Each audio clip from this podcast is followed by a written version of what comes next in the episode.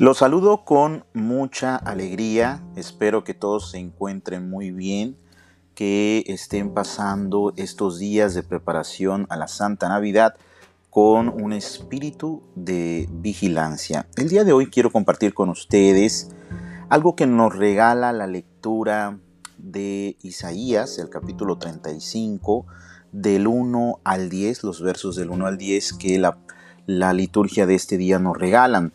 Específicamente, eh, hay una parte, ya casi al final de la lectura, que dice, habrá allí una calzada ancha que se llamará Camino Santo. Los impuros no transitarán ni los necios vagarán por ella. No habrá por ahí leones ni se acercarán las fieras.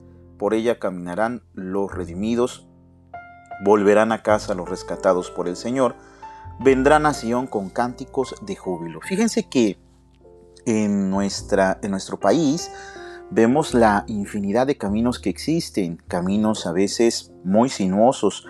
Hay autopistas donde podemos ver las maravillas de la ingeniería, de la arquitectura, donde podemos ver cómo se han unido a veces puntos que parecían inaccesibles.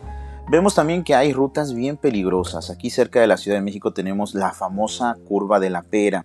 En Oaxaca, por ejemplo, hay una mm, autopista que llega allá que vemos eh, que hay un gran, un gran precipicio eh, rodeando esa autopista y así podríamos ir mencionando muchas, muchas de, estas, eh, de estos caminos que nosotros conocemos.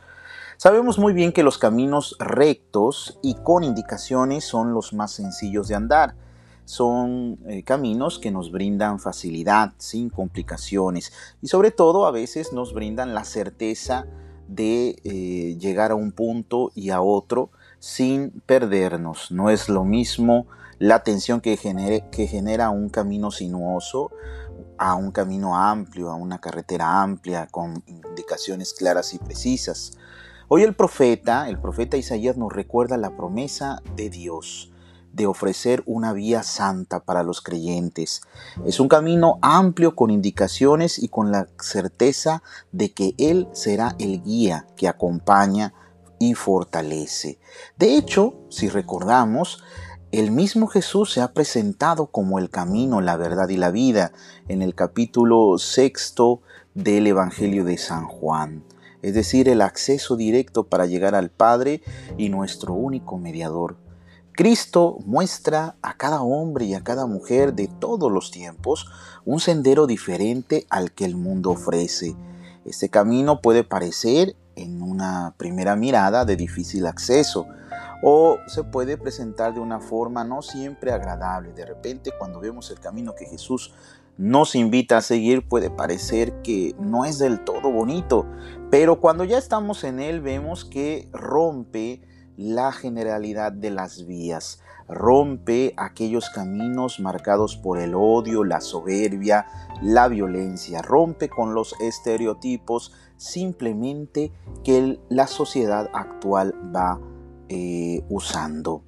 Eh, el egoísmo, la violencia y la guerra también generan senderos por donde transitamos en muchas ocasiones y que a veces preferimos estos caminos aunque sepamos que el destino final siempre nos conduce a la autodestrucción.